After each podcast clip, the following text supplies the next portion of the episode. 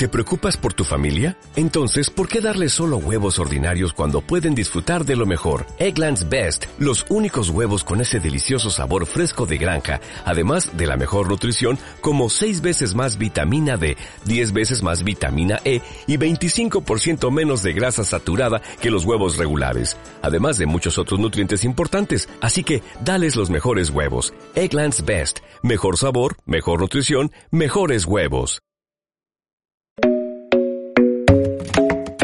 Bueno, pues después de este receso, son las 12 y 8 minutos, eh, seguimos hablando de literatura, pero esta vez una literatura un poco especial, porque no hablamos de literatura en sí, sino si mezclamos el cine dentro de la literatura, es de lo que vamos a hablar.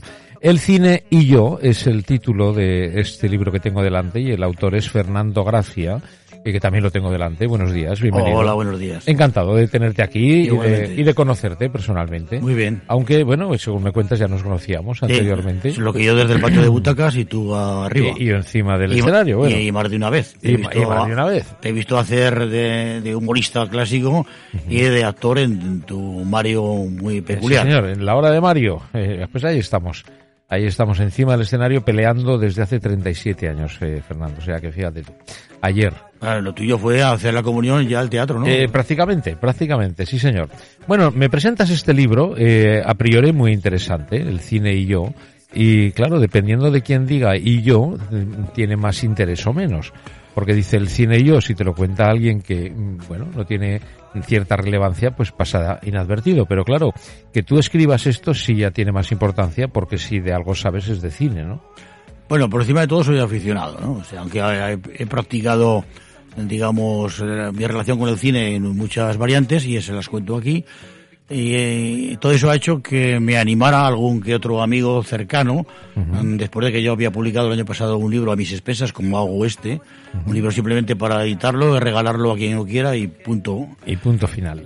bueno. Pues eh, como yo tengo mucha relación con el mundo del cine, eh, me dijo que porque no escribía algo relacionado con esta relación. Entonces, a base de artículos sueltos, cada artículo tiene un tema, y ese tema ya el propio título indica de qué va a ir, eh, explico mi relación con el mundo del cine desde que tengo uso de razón. Bueno, Por eso eh, que digo que es y yo, porque es el cine y mis circunstancias, son yo mismo. Ajá. Eh, ¿El cine tiene goza de buena salud ahora?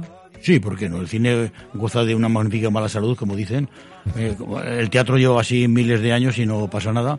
El cine, el, cine lo que tiene mala salud, entre comillas, es el cine presencial. El ir a las salas. Eso evidentemente está en decadencia, que yo no sé si se va no se lleva, no se lleva a ir al cine. Mm, no se lleva como se llevaba ni muchísimo menos. Ya. Antes era una, una fiesta, ¿no? Totalmente. Vamos al cine, ¿no? Exacto, lo acabas de decir muy bien. Eh, ahora se ve cine tanto más que nunca, pero se ve de otras formas. Ya. Y ya no es cine. Bueno, eso habría que discutirlo. Bueno, yo estoy dispuesto. Mm. El cine, eh, si no es en pantalla grande, ya deja mucho que desear. Yo Puedes ver la película, pero no el cine. Claro, yo hago ahí, empleo dos verbos diferentes. A ver. Ver y visionar. Bueno, bueno, eh, está bien. ¿Qué diferencias hay? Eh, el cine se ve en, las pantallas, en el cine, en las salas y en la casa se visiona. Bueno. De hecho, muchas películas se ven en dos y tres eh, partes, lo cual como antes, no se haría, pero eso no se haría en una sala, en una sala a la vez de un tirón, ¿no? antes también se veían dos o tres cuando se quemaba la película, ¿no? Y había que cortarla, En, uno de los capítulos del libro recuerdo esos cines parroquiales donde se cortaba por mil motivos. Unos porque las películas estaban muy machacadas, habían recorrido medio mundo y estaban hecha polvo, y otras por la censura que les había cortado donde había querido, y otras porque venían en varias latas. Y, había que quitar una para poner otra. Exactamente. Entonces la gente aprovechaba para lo que aprovechaba. Sí, pero yo, yo pienso que, bueno, estamos hablando de lo mismo. Yo pienso que en casa vemos la película, pero no vamos al cine. Y es diferente. El concepto no tiene nada que ver. Puedes ver la película, pero no disfrutar de la gran pantalla, que en definitiva es la magia, ¿no? Del, cine, ¿no? El, esa gran pantalla, el sonido, la butaca, ¿no? Y el sentirse alrededor de personas que están disfrutando de lo mismo que tú. Bueno, que sea, que sea así, porque si te toca el de las palomitas al lado te la lía, ¿eh? De eso no vamos a hablar y eso no No comento nada de las palomitas eh, porque... En el libro no pones no, nada. No, no, porque yo no he comido nunca palomitas ni siquiera ni pipas. Nada, ni, ni siquiera nada. pipas. Pero pipas se comía antes. se comía. Yo recuerdo aquí Y anécdotas. se fumaba en el cine. Anécdotas de cines que tú por tu insultante juventud no habrás conocido. Gracias. eh, que- pero, pero me temo que no. Eh, yo No, hay un no. hay un capítulo que dedico a lo que un- unos amigos míos de la tertulia perdiguera a la que yo pertenezco eh, consideraban los coliseos de las ratas. Ajá. A ver, no es que porque hubiera ratas, pero en algunos yo sí que había una que otra rata. Sí, hombre, claro. Había algunos, pero hablo de esos cines eh, absolutamente eh, infames en algunos casos, eh, que se llegaron a degradar muchísimo, a los cuales íbamos por la sencilla razón de que eran baratos, Sí. pero algunos de ellos incluso, que había con varias plantas, había butaca, general, entresuelo, Sí, sí. había una fila en, la- en el patio de butacas donde no se ponía nadie, porque era la fila batida por la caída de pipas, chicles y algún que otro escupitajo, por no decirlo así. Y si no caía un señor bajito ni Claro, y siempre caía la misma fila, la que Claro, caía. Entonces decía, era "Oye, el- el- la, la base del gallinero. Claro, porque, porque no hay nadie en la fila 11 o 12 del Monumental. Claro. poner un ejemplo de cine que estaba entonces General Franco, ahora Conde Aranda. Era un cine enorme, pero, pero que fue degradándose de forma terrible. Ese cine era uno de ellos, ¿no? Ya. Y se Eh, comían pipas de forma, bueno, eso, eso era lo de menos, la gente comía de todo. Sí, sí. Bueno, es eh, algo que hemos ganado, por lo menos eh, algo hemos ganado. Yo ¿no? creo que sí. Nos hemos ido sensibilizando en el cine, pero todo lo que ha sido bueno por una parte, después se ha degradado muchas veces por otra, ¿no? Y lo que está claro es que los medios de, de comunicación, las tecnologías, me refiero, ¿no? Eh, es lo que están, el enemigo público número uno del cine, ¿no? Eh, lo que podemos ver cuando queramos y donde queramos eh, resta público al, al- Yo al creo que- cine, ¿no? Al- yo- a la sala. Yo creo que cuando inventaron, eh, in- inventaron la digitalización, algunos si llegan a saber lo que hubiera traído consigo, hubieran procurado que no llegara ese invento. Ya. Lo que parecía una eh, democratización, una- poner todo al alcance mm, de cualquiera, de cualquier forma, pues se ha acabado mm, creando otros Bueno, pero problemas. eso ya lo tenemos en el cine también con, eh, con Frankenstein. ¿eh? Eh, vamos evolucionando, pero muchas veces en cuesta abajo. ¿no? Lo que está claro es que hay que evolucionar. El, el hombre, eh, bueno, en la prehistoria iba con taparrabos, quiero decir. Eh, hay que evolucionar, eso está claro. Pero en el, en el cine, eh, yo creo que, que ha sido, uno- junto con la música, ¿eh? han sido unos grandes perjudicados de, Total. de todo este de todo este avance, ¿no? Porque se ha perdido lo más importante, creo yo, ¿eh? corrígeme si me equivoco, estoy equivocado. Se ha perdido el alma, ¿no? El alma del cine, ¿no? El olor, el, el, el alma, ¿no? En definitiva, ¿no? El ir al cine, ¿no? Yo yo tengo muchos recuerdos de, de cines y, y se han perdido, ¿no? Con películas espantosas, ¿no? Sí, pero bueno, durante, Que da igual, ¿no? durante muchos años era nuestra salida al mundo. Sí. De hecho, los de varias generaciones eh, nos abrimos en cierta forma al mundo gracias al cine. Veíamos ciudades que no conocíamos, veíamos que había otros mundos eh, lejanos a los nuestros, veíamos otras formas de vivir, todo eso. Claro, también lo da la literatura, evidentemente, no, pero, esto, no, bueno, el- pero esto la- además pero- daba imagen. Pero el cine es una consecuencia de la literatura. Claro, ¿eh? entonces veíamos aquellos y era nuestra apertura al mundo. Durante muchas décadas lo fue. Y sigue siendo. Y claro, pues eh, nosotros nos criamos eh, en el cine. Nosotros cuando na- nacimos el cine ya estaba puesto. No como nos ocurrió, por ejemplo, a nuestros abuelos. De mis cuatro abuelos, puedo garantizar que tres de ellos no pisaron una sala de cine nunca. Ya. Sí, sí, no, está claro. Lo que pasa es que el, cine eh, ha ido evolucionando como evoluciona la sociedad, ¿no? Es un reflejo, ¿no? El, el cine es un reflejo de la... O al menos de debe sociedad. serlo. Debe serlo. Eh, pero sí es cierto que por lo menos eh, en, en el cine eh, muchas veces, eh, claro, lógicamente generalizar es eh, equivocarse, casi seguro, ¿no? Pero nos hace reflexionar en muchas ocasiones, ¿no? Nos vemos reflejados en muchas ocasiones. Aparte de descubrir, mm, sirve para conocernos a nosotros mismos, ¿no? Así debe ser. Claro, entonces el cine es una herramienta que no debe morir nunca.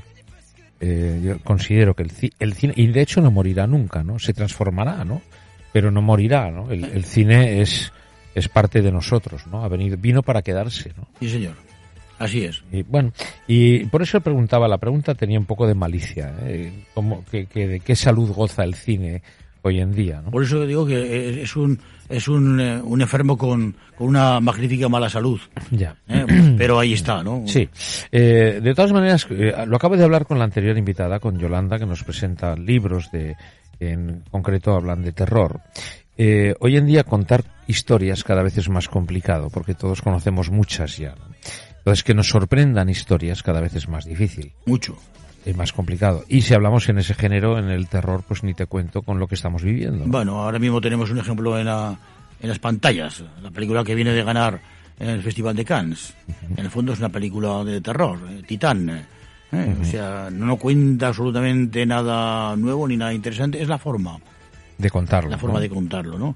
Bueno, ha sido una película muy contestada, una película muy gore en algunos aspectos, pero bueno, es yeah. la forma, porque las historias básicas están son cuatro, cuatro mal contadas. Hizo hizo daño en el cine el, el clásico eh, la clásica españolada. Yo creo que no, ¿eh? Vamos a ver, daño, daño. Yo creo que de todo se puede extraer algo bueno. Y lo de la clásica españolada habría que ponerla también en solfa porque pasaron por españoladas películas que no lo eran tanto y acabando el, pasando el tiempo han acabado siendo casi entre comillas de culto.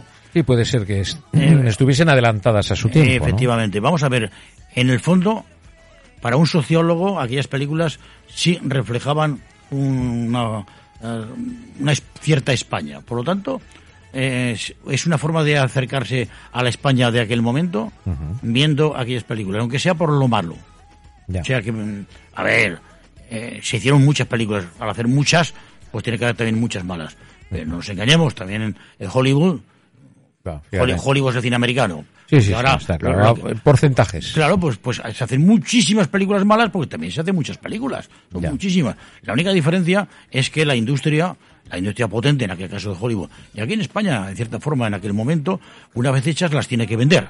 Uh -huh. Yo he leído declaraciones de productores eh, de ese tipo de películas que dicen, sí, somos conscientes de que fabricamos basura pero luego hay que venderla. Nuestro oficio es venderla y la vendemos. Sí, pero tenemos público para todo, ¿no? Ah, claro. Y también hay público que le gusta la basura. ¿Por qué no?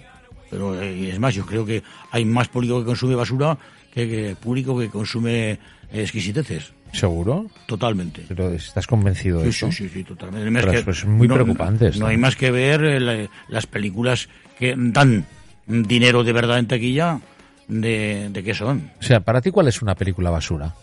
Eh, la película basura son, por empezar, las que explotan los instintos más bajos y el sistema más facilón de llegar al público, tanto eh, por eh, el tipo de humor o por eh, las escenas tipo extremo, jugando con las mayores debilidades de, de la gente. Bueno, en definitiva, pero eso es el cine también, ¿no? Bueno, pero, pero, pero, pero cine basura. Bien envuelta, pero basura. Ya, ya, e incluyo allí muchas películas de, de monstruitos y muchas, muchos eh, tebeos, eh, dicho con todo respeto, eh, llevados a la categoría como si estuvieran contando Shakespeare. Hombre, todavía, todavía hay que poner un poquito de respeto. Ya. A mí me resulta difícil entender esto. De, de verdad te lo digo. Me resulta, a veces, eh, cuando yo veo una película me parece mala, eh, una mala película, eh, yo miro más la parte técnica, la parte de dirección, la parte actoral, sea, pero mm, o, o, la, o, guion, ¿no? Eh, por supuesto, para empezar una buena historia tiene que haber una buena historia, tiene que haber un supone. buen guion. Pero eh, hay muchas películas que tienen un buen guion y una mala dirección o mala Claro, es que son tantas cosas las que tienen que coincidir que es difícil. Por eso catalogar algo de mala película. Bueno, pues, yo nunca digo si es o no es, digo si me parece a mí. Sí, no, no, por supuesto, dando una opinión personal. ¿no? Evidentemente, ¿no? O sea, sí, sí, sí, claro, eh, es que cada uno tiene su opinión. ¿no? Evidentemente puede haber una magnífica mala película, o sea, hay que hacer que es una cosa muy muy potente y que en el fondo sea una mala película. Porque porque las expectativas o porque aquello que podría haber sido gracias a las premisas con las que juega eh, no ha llegado a, al, al, término que tú pensabas. Y también puede haber películas muy pequeñitas de muy poquito formato de muy poquito eh, pero que dentro de ese capítulo trasciende hacia arriba y se convierte en una buena, modesta película. Ya, eh, y luego al mismo tiempo también yo creo que las películas, como casi todas obras de arte, hay que dejarlas reposar. Ya. Entonces, eh, hay que verlas con el tiempo. Con el tiempo se convierten en otra cosa. Películas que fueron maltratadas o no entendidas en su momento, a cabo de los años, tienen otra concepción para la gente. Y si en su contrario, estamos viendo cantidad de críticas eh, que no digo que sea que las califiquen de obra maestra, pero casi, y al año siguiente no se acuerda nadie de ellas. Ya. Bueno, puede ser una obra maestra temporal. Eso, bueno, entonces es que se, se utilizan a veces las expresiones de forma demasiado, alegremente. alegremente. Eh, bueno, no nos olvidemos que mm, Goya, cuando pintó eh, los frescos del Pilar, fue muy criticado. ¿eh? Por ejemplo, y, y, la famosa anécdota de Buñuel paseando por la calle y muy flojico lo tuyo, muy sí, La última cinta, muy flojica. ¿no? Pues esto, es, esto ha sido toda la vida. Vamos a dejarla reposar un, po un poquito. Si ahora fuéramos a una de esas múltiples eh, clasificaciones que gustan hacer a la prensa de las 10 mejores, las 50 mejores, las 10, bueno, las 10 o 20 mejores películas del cine español, entre esas 10 aparecen 3 o 4 que fueron estrepitoso fracaso en su estreno y en no. algunos de los casos no se llegaron prácticamente ni a, ni a estrenar. Cierto. Y ahora son eh, de culto absoluto. ¿Qué, qué opinión te merece eh, Santiago Segura? Bueno, Santiago Segura, para empezar, me parece un tipo muy hábil. Es un hombre de la industria, por la industria y para la industria. Yo le conozco personalmente, no puedo decir que sea amigo suyo, pero sí he hablado varias veces con él. Cuando empezaba, cuando se convirtió en un éxito enorme y hubo que poner números clausus para entrar a una rueda de prensa donde fui yo, de gente que quería ir, y ahora que ha pasado a hacer el cine para niños, y estuve el otro día en el preestreno de su última película. Uh -huh. O sea, yo fui de los cuatro o cinco primeros aragoneses que veo su última película. Entonces es un tipo muy hábil que además sabe de cine una barbaridad. Sabe del cine industria. Ojo, cine necesario. Porque si no hubiera ese cine industria, no tampoco habría. ¿Cómo, ¿Cómo se entiende que un hombre que no recibe ningún tipo de subvenciones de ninguna clase se convierta en el más taquillero? Para empezar, porque es uno de los mejores publicistas que hay en este país. Este hombre, yo no sé si habrá estudiado marketing, pero de luego eh, no tiene que aprender de nadie. Mira, cuando solamente había hecho Torrente 1, uh -huh. con todo el éxito que aquí él supuso, yo estuve en la rueda de prensa eh, convocada con Luis Alegre para la buena estrella que trae. Bueno, ya digo, hubo que poner números clausus en el hotel donde se hizo la rueda de prensa de gente sí, sí. que quería entrar. Entonces, en un momento determinado, él, que es más listo que el hambre, dijo que alguien, economista, le había hecho un estudio de lo que hubiera habido que pagar a precio de mercado por toda la publicidad que a él le hicieron gratis ya. o que él supo hacer para promocionar aquella película. Uh -huh. La película tuvo cuatro duros de promoción uh -huh. de cuanto a, al dinero gastado por la productora, sí. pero todas las apariciones en radios, en televisiones, en prensas que hizo él, alguien las llevó a dineros y habló de los millones que hubiera costado aquello. Uh -huh. Ahora ya no. Ahora ya, ya sí, no pero luego hay una parte B, ¿eh? que es luego es un boca a boca. Cuidado, ¿eh? es que luego eh, hay que comentar la primera para que salga la segunda y siga eh, ocurriendo lo mismo. Él ahora ha dado ese trasvase a cine infantil porque sabe que hay un nicho de mercado extraordinario. Porque la gente, los padres de familia quieren llevar a los niños a películas. Sí, buscar cine familiar. Claro, fue, y ha hecho cine familiar digno. Eh, yo considero que esta última era una película muy digna, la del tren, era entretenida. O sea, cumplía perfectamente el objetivo. O sea, él no se engaña, él no es Billy Wilder. O sea, no hace falta que se lo explique, ya lo sabe. Uh -huh. Pero rueda razonablemente bien y se ro rodea de unos cuantos profesionales uh -huh. muy competentes. Por ejemplo, de Leo Harlem, que tú conocerás muy bien, que, uh -huh. bueno, es un hombre que, que, que, ¿de qué hace? Pues hace de Leo Harlem. Pero Leo Harlem es un tipo que tiene gracia y punto. Sabe aprovechar a, a, a esos amiguetes. Los recursos. Y bueno, y funciona. ¿Cuánto durará? Pues no lo sé, porque este es capaz de reconvertirse y dentro de unos años volver a hacer otro tipo de cine y volver a, al gore o, o donde quiera. terror, o donde quiera. Donde quiera. Es más listo que el hambre. Bueno, pues eh, tenemos el libro delante, El cine y yo. No se puede comprar. No, no, no este cine lo es, es una edición eh, gratuita. Yo lo he regalado a, a familiares y amigos y, y, se acabó el carbón. Y, y chimpún. Y chimpún. Y no tiene, ma no tiene mayor mayor historias porque no me quiero yo meter. Yo, yo, yo no vivo de esto, yo es un capricho. Uh -huh. Y el año pasado yo estuve aquí presentando el libro anterior, que es un libro que hice durante la pandemia. Uh -huh. Y estuve aquí en esta onda aragonesa también. Eh, bueno, pues era un, era un diario, los 100 primeros días de pandemia, que se llamó Lo que el bicho se llevó. Uh -huh. eh, lo hice, es un capricho me doy el gustazo, tampoco me gasto una fortuna, que tampoco vale mucho, porque este libro está enmaquetado por mi hermano, que ha sido Todo impresor, y, y claro, casero. no me ha costado es, ese coste, ¿no? Ha sido llegar, llevarlo en un USB a, la imprenta ¿eh? y entonces es una impresión que sale a un precio que me puedo permitir todavía. Pues muy bien. Bueno, pues es, eh, los que tenemos la fortuna de conocerte y de tenerlo, pues somos afortunados. Eh, Fernando, pues muchas gracias por presentarnos eh, tu libro y hablar un ratito de cine que no está mal. Y siempre ilustras, siempre aprendemos, ¿no? De, de los que vosotros, los que sabéis, ¿no? los, que habéis invertido mucho tiempo viendo cine, por lo menos. Viendo, sobre todo viendo cine. Eh, nunca, como siempre se aprende, nunca se deja de aprender. ¿eh? Ahora ya uno con sus años lo ve de otra manera, pero yo soy de los que siguen yendo al cine. Yo te puedo asegurar que este fin de semana, con los estrenos que ha habido, yo he visto dos estrenos pasando por taquilla. Muy bien. Si el porcentaje eh, esto fuera lo habitual, otro gallo cantaría a la industria. Bueno, que sirva de ejemplo. Pues Fernando, muchas gracias y un placer. Seguiremos charlando en otra ocasión. Gracias, Javier. Gracias, Fernando.